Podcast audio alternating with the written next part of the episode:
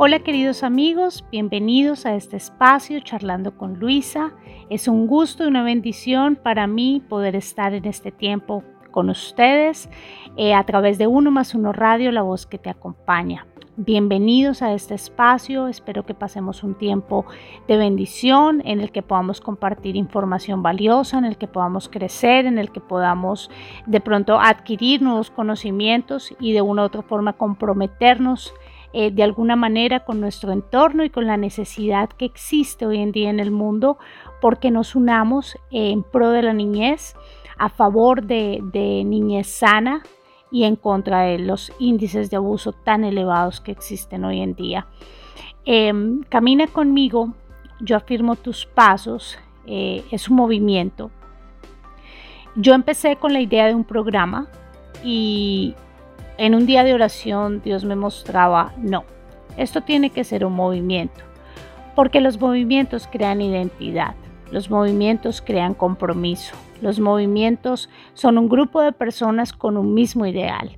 Y eso es lo que de una u otra manera el Señor espera que nosotros hagamos, que nosotros nos unamos, que unánimes eh, podamos luchar eh, en pro de estos niños para que ellos puedan guardar su corazón, para que ellos puedan llegar a ser adultos eh, sanos, estructurados en su palabra. la palabra dice enséñale, afirma el niño en mis caminos y ni a un viejo se apartará de él. Entonces, eh, aquí viene la importancia de que mm, como adultos nos comprometamos con la niñez, con las nuevas generaciones y en que de una u otra forma podamos tener la confianza de generaciones temerosas de Dios y de pronto de nuevas historias diferentes a las que estamos viendo hoy en día tan dolorosas.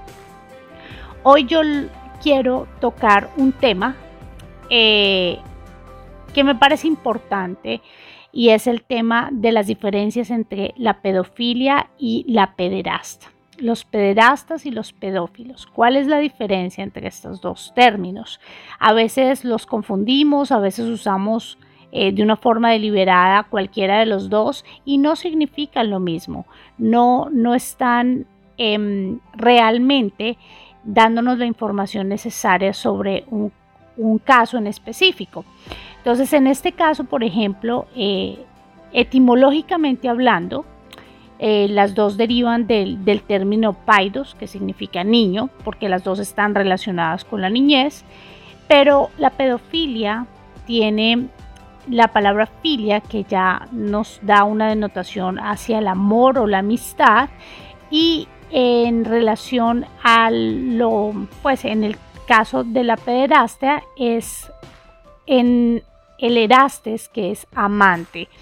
Entonces, eh, son en ese sencillo, en esa sencilla parte etimológica ya hay una diferencia. Entonces, en el caso de la pedofilia, ellos sienten una atracción erótica o sexual hacia niños y adolescentes o, y o adolescentes, aunque no abusen de ellos. Incluso no hay una delimitación a que sean niños o niñas, masculino, femenino o los dos, o que ellos incluso puedan llegar a sentir una atracción por adultos. O sea, no está determinado que los pedófilos no puedan llegar a sentir atracción también por un adulto. La diferencia es que los pedófilos eh, se creería que es algo más hacia lo pre eh, hacia los prepúberes, o sea, que sean niños más o menos entre los 8 y los 12 años, o sea, eh, antes de la, de la pubertad, en desarrollo podría decirse, eh, como que están en esa transición de, niños a, adultos, incluso a nivel corporal. En el caso de la pederastia, también entran entre los 13 y los 17 años, es decir, que está más enfocado a los menores de edad, pero tenemos que ser realistas. En el caso de los pederastas, ellos llevan a la realidad todo lo que los pedófilos simplemente sienten como atracción.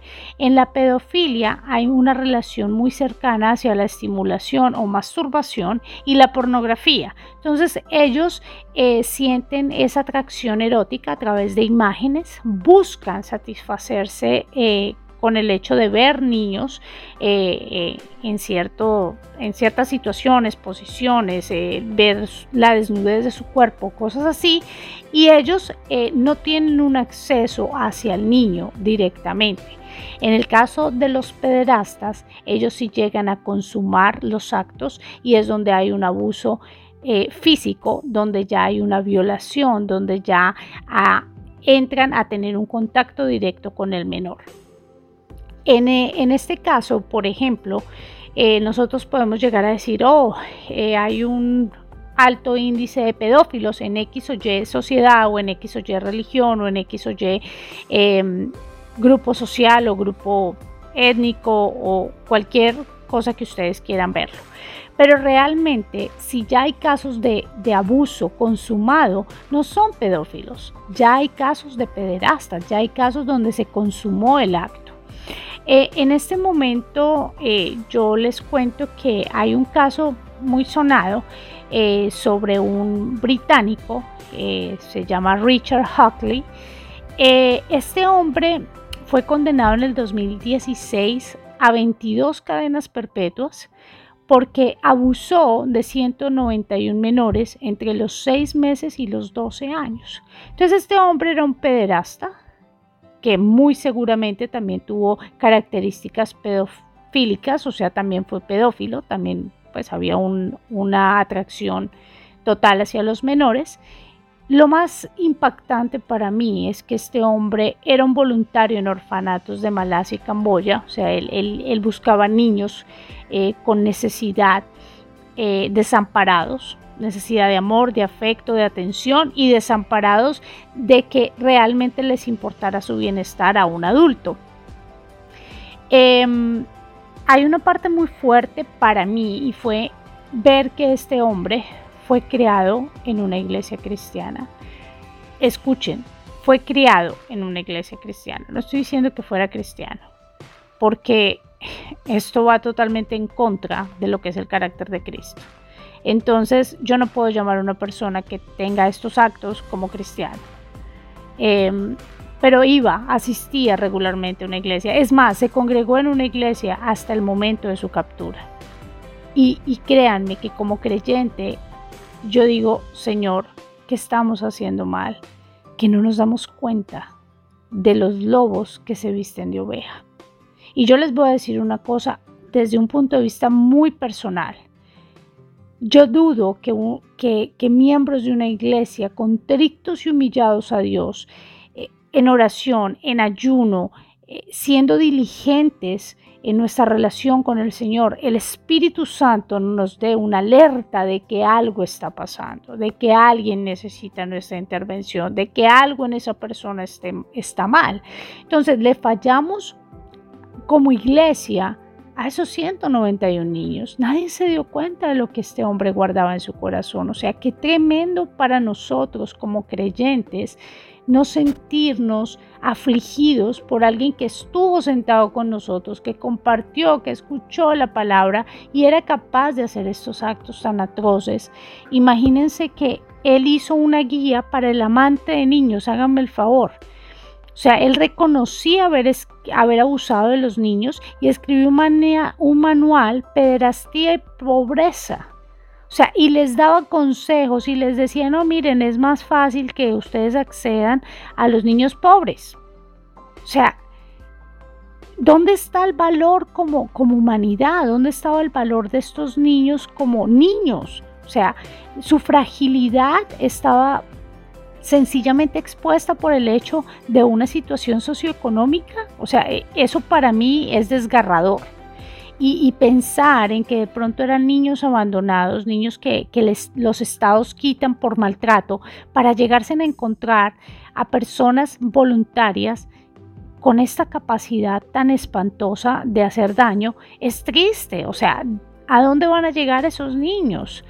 Entonces, em, él pone en internet, incluso por estas publicaciones y porque empieza a tener un mercado de material, él, grababa los abusos y ya esperaba tener algún tipo de, retribución económica, entonces él simplemente ya estaba entrando como, como un mercado negro de pornografía infantil dentro, entre precisamente la comunidad pedófila em, para que ellos se sintieran, imagínense, atraídos por esta clase de, actos tan aberrantes.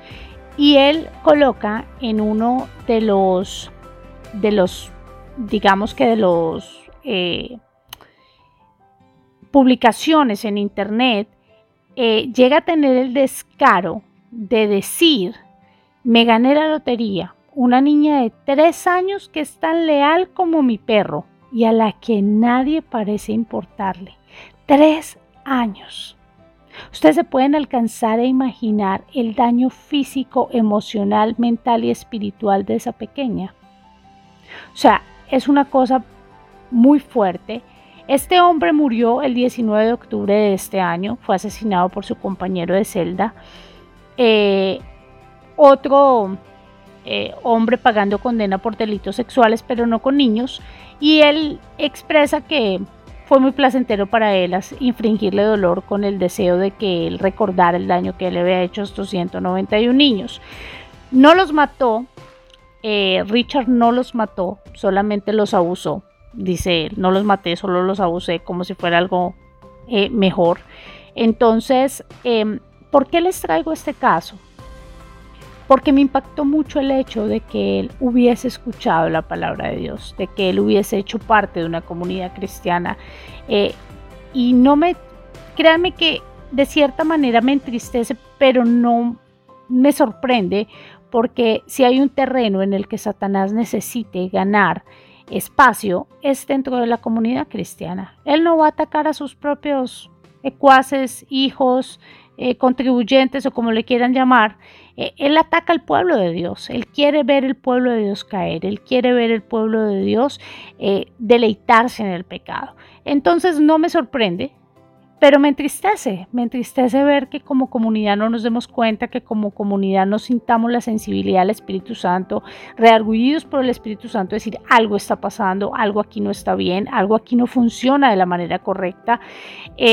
Y poder, poder hacer algo en el momento oportuno eh, poder intervenir a beneficio de estos pequeños. Entonces, em, en el caso mío, por ejemplo, de que estamos trabajando tan arduamente por, por el movimiento, por el libro, por la concientización, porque las personas y la comunidad cristiana dejemos de ver esto como un tabú, dejemos de ver esto como a nosotros no nos pasa, en nuestras iglesias no pasa, a nuestros miembros no les pasa y, veamos que es una necesidad social de que nosotros somos sal, de que nosotros estamos llamados a llevar vida, de que nosotros estamos llamados a, a llevar el Evangelio para que a través de la obra de Cristo en la cruz las personas puedan arrepentirse. Entonces, si nosotros podemos ayudar a un pedófilo, a un pederasta a arrepentirse, si podemos ser instrumentos en las manos del Señor para que esas personas conozcan del amor de Cristo, se arrepientan antes de cometer actos tan atroces, gloria a Dios, pero aparte de eso el compromiso no es solamente con ellos, el compromiso es con nuestros niños, a que los niños puedan ser protegidos, a que los niños puedan ser eh, de, alguna manera eh, crearles herramientas de autoprotección, crearles eh, confianza en Dios, crearles confianza en nosotros como adultos y poder nosotros también ser de alguna manera detectores de maldad a lo que rodea a nuestros niños.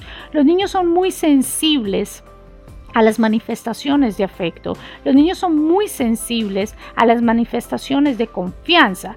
Entonces em, es muy fácil que una persona con estas características de pedofilia o, pederasta sobre todo, que son los que llegan a consumar los actos, eh, busquen esos niños vulnerables, esos niños carentes, carentes de atención, carentes de amor, carentes eh, de relaciones sólidas y estructuradas a nivel familiar. Entonces, hay que estar pendientes de ello. Eh, nosotros no podemos negar que nuestras iglesias no están llenas de, santos, nuestras iglesias están llenas de enfermos, de personas que necesitan. O sea, nosotros somos personas necesitadas del favor y la gracia de Dios, por eso lo buscamos, por eso estamos ahí, estamos siendo restaurados, estamos siendo renovados, estamos siendo justificados por la obra de Cristo. Entonces, eh, es un hospital de enfermos, o sea, la iglesia no es la exhibición de santos. Entonces nosotros debemos ser sensibles a eso, porque igual se están viviendo procesos, eh, las personas están siendo de una u otra manera reestructuradas y no podemos simplemente porque vengan a la iglesia hacer de cuenta que nunca pasó nada y que bienvenido y que ya todo es nuevo porque la palabra dice que en Cristo somos nuevas criaturas y entonces ya no importa lo que usted pasó, nos importa y hay que estar pendientes y hay que dar acompañamiento y hay que estar apoyando en oración, en ayuno. Eh, es importante que este tipo de personas eh, sean, eh, no quiero decirlo de una manera eh, como de juzgar a nivel de que seamos vigiladas, pero hay que estar guardados, hay que, hay que estar pendientes. Si ustedes lo ven a nivel psicológico, eh, por ejemplo, en el caso de la pedofilia, ellos llegan a trabajarlo a nivel terapéutico por desorden mental, eh, lo toman como, como que hay, hay pues algún tipo de, de desorden, porque igual afecta a terceros, ¿no? Pero eh, nosotros sabemos que aunque sí hay una incidencia a nivel mental, no es lo único que se involucra allí. O sea, no es solamente la mente del individuo, es su corazón, es su alma, son sus acciones, o sea, es, es todo lo que lo hace como un ser integral, ¿no? Nosotros somos alma, cuerpo y espíritu y como seres integrales Dios nos, nos considera, nos trabaja.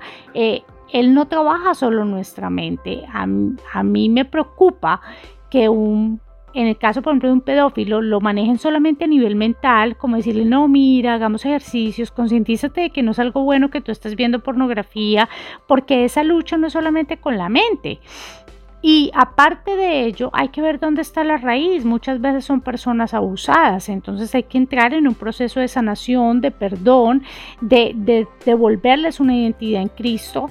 Entonces, eh, hay un trabajo por hacer también. Este tipo de personas también llegan a medicarlas para controlarles los instintos sexuales y yo digo, bueno, y entonces el día que se le olvidó la medicina, entonces corremos el riesgo de que le llegue a hacer daño a un niño. Mucha gente dice que los pedófilos no, pueden, no llegan a convertirse en pederastas. Yo digo que los pederastas eh, empezaron como pedófilos. Eh, me atrevo a decirles que los pederastas tienen una iniciación dentro de la pedofilia. O sea, eh, el pederasta tiene características de pedófilo. Igual es una persona que busca satisfacerse a través de niños. ahora, es muy triste decirlo, pero cada vez son más pequeños.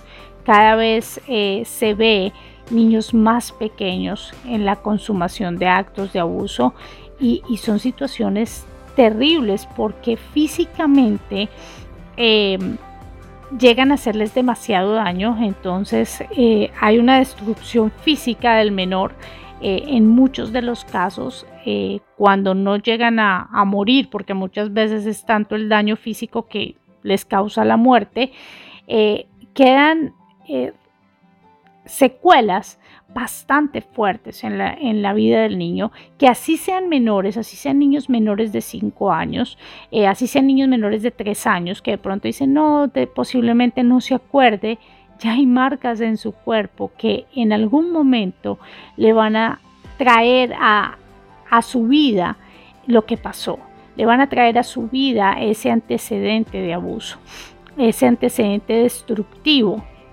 que, marcó su cuerpo, que limitó su cuerpo, o en el caso muy común de desgarre, em, es, muy triste y entonces ahí también hay un riesgo y es que se daña la identidad sexual de los menores. Entonces hay una raíz muy fuerte hacia la homosexualidad, hacia la promiscuidad, hacia la pornografía por este tipo de situaciones. Entonces, pueda que su hijo no se vea envuelto en la pedofilia o en, ser un pederasta, pero sí está preso por la pornografía.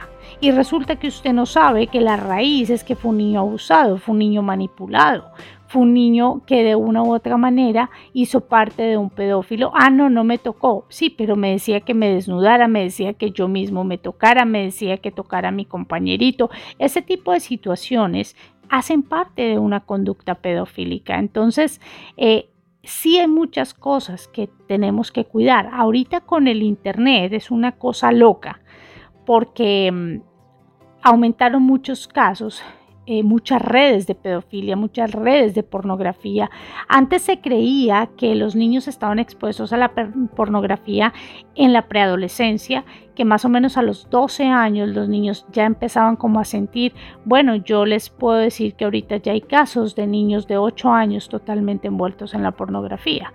Es más, hay niños a temprana edad, 5 o 6 años, que ya a Google le dicen hablando, porque no escriben, eh, palabras relacionadas a partes del cuerpo de nivel sexual, la vagina, el pene, los senos, y Google se los muestra y ahí los lleva totalmente los liga a la parte pornográfica. Entonces no les muestra el cuerpo humano desde un punto biológico, les muestra el cuerpo humano desde un punto erótico. Entonces los está impulsando directamente a la pornografía. Entonces estamos hablando de niños adictos a la pornografía desde los 6, 8, 10 años.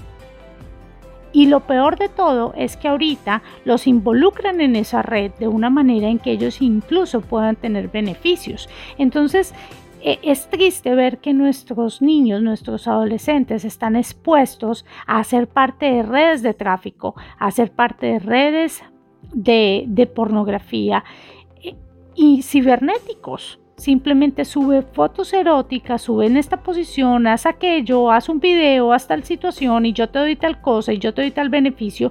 Y muchas veces todo esto pasa al interior de un cuarto con una tablet, con un teléfono y usted lo desconoce y usted no sabe que sus hijos hacen parte de eso, usted no sabe que hay fotos de sus niñas, de sus niños alrededor del mundo en una red macabra de pedofilia.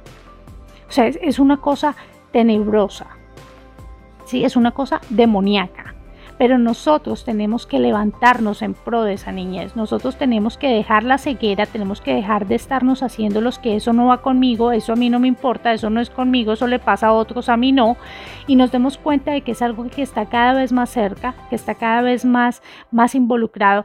Em, hay casos incluso ahorita muy sonados en muchos países, sobre todo países latinoamericanos, donde hay redes de, de tráfico de virginidades. Imagínense ustedes eso. Entonces, las niñas, los niños eh, son contactados para que vendan su virginidad. ¿A quién? A un pederasta. Porque igual no es un acto de amor. Nosotros obviamente como creyentes creemos que las relaciones sexuales deben ser dentro del matrimonio.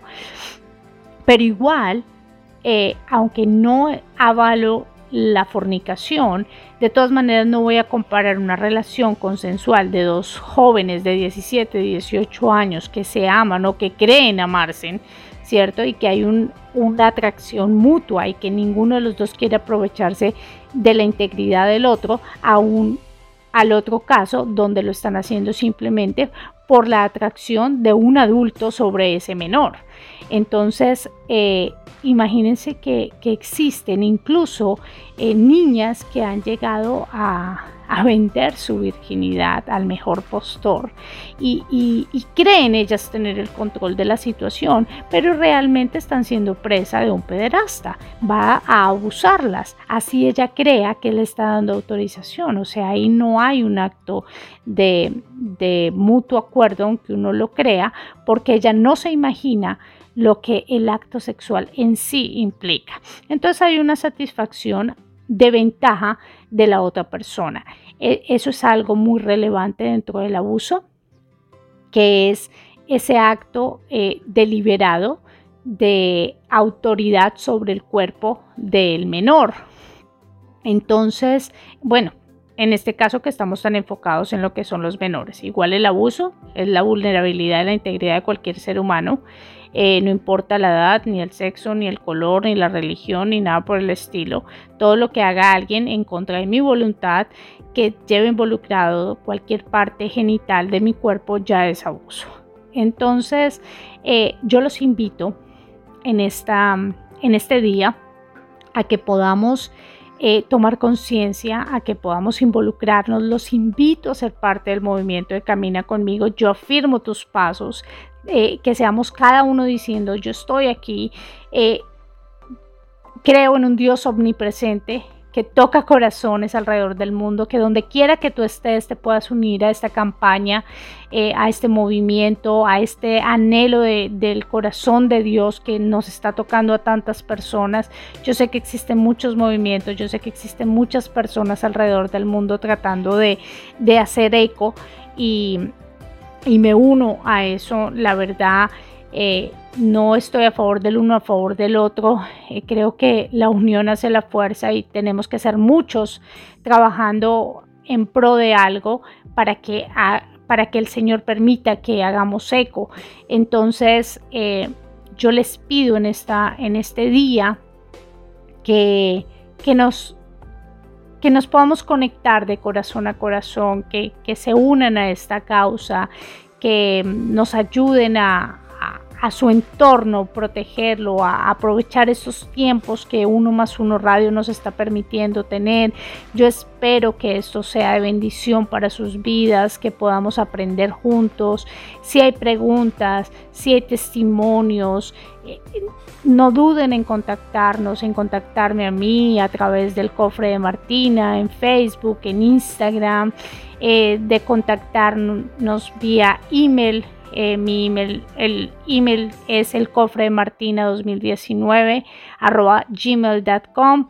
Eh, contáctenos, contacten a Diana, Ramiro, eh, si tienen alguna duda, alguna inquietud, algún testimonio, con gusto estamos aquí para que juntos podamos eh, crecer y podamos edificar nuevas historias, podamos escribir nuevas historias, podamos ver la gracia y la misericordia de Dios actuar en la vida de muchas personas, de muchos niños, de muchos adultos que, que cargan con esta...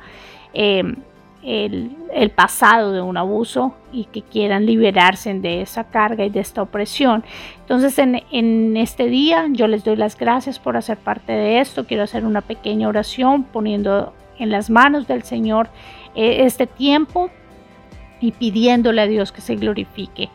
Amado Señor y Padre, te damos gracias por este tiempo, te damos gracias Señor porque tú dices en tu palabra, Padre, que la verdad nos hace libres, Señor, y que por falta de conocimiento tu pueblo perece.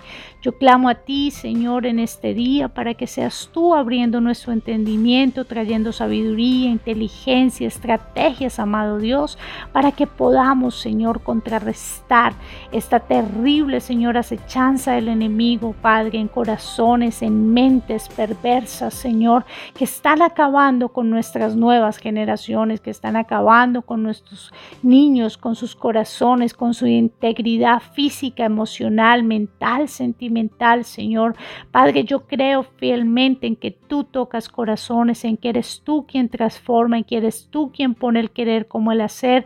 Yo clamo a ti porque tomes el control de todo aquel que está escuchando en este día, Padre, que seas tú trayendo a la luz todo aquel dolor, Señor, que está guardado en lo más profundo de sus corazones, que seas tú sanando, restaurando, edificando, amado Dios, nuevas historias en ti.